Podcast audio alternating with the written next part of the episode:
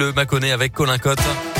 Bonjour Colin. Bonjour Mickaël, bonjour à tous. À la une de l'actualité, ce matin, deux individus jugés pour trafic de cannabis et de cocaïne depuis moins d'un an à Bourg-en-Bresse. Le premier prévenu, un homme d'une quarantaine d'années, a été condamné cette semaine selon le progrès à deux ans et demi de prison ferme avec maintien en détention, malgré une altération de son discernement révélée par une expertise psychiatrique. Pour le second, un, un an et demi de prison ferme, là aussi avec maintien en détention.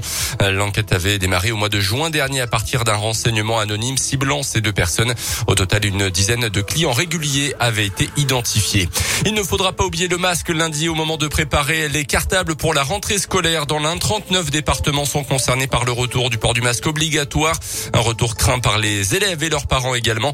L'un est au-dessus du seuil d'alerte fixé à 50 cas de Covid pour 100 000 habitants. C'est le cas également de l'Isère et de la Haute-Loire. Donc, dans la région concernée aussi par ce retour du port du masque, la Saône-et-Loire y échappe pour l'instant. Le prix de la France moche décerné une commune de la région, c'est le village de Montalieu-Versieux qui a reçu ce titre peu honorifique de la part de l'association Paysage de France qui lutte contre ce qu'elle appelle la pollution visuelle. Un titre décerné donc à cette commune du Nord-Isère tout près de l'Ain dans la catégorie campagne publicitaire.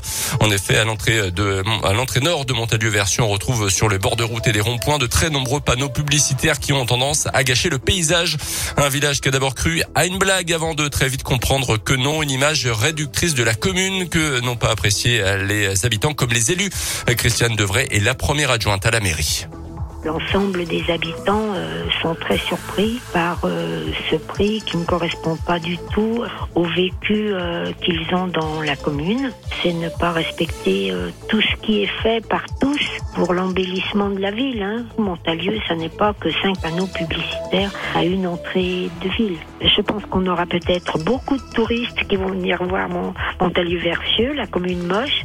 Je suis désolée pour eux, mais quand ils vont entrer dans Montalieu, ils risquent d'être un peu déçus. voilà. Concernant les panneaux publicitaires à l'entrée de la commune, d'après l'élu, la mairie n'a pas les compétences pour intervenir sur le sujet. C'est uniquement du ressort de la préfecture qui autorise ou non la pose de ces panneaux. Dans le reste de l'actu, l'Assemblée nationale a rétabli cette nuit le projet de loi de vigilance sanitaire avec la possibilité de recourir au pass jusqu'au 31 juillet.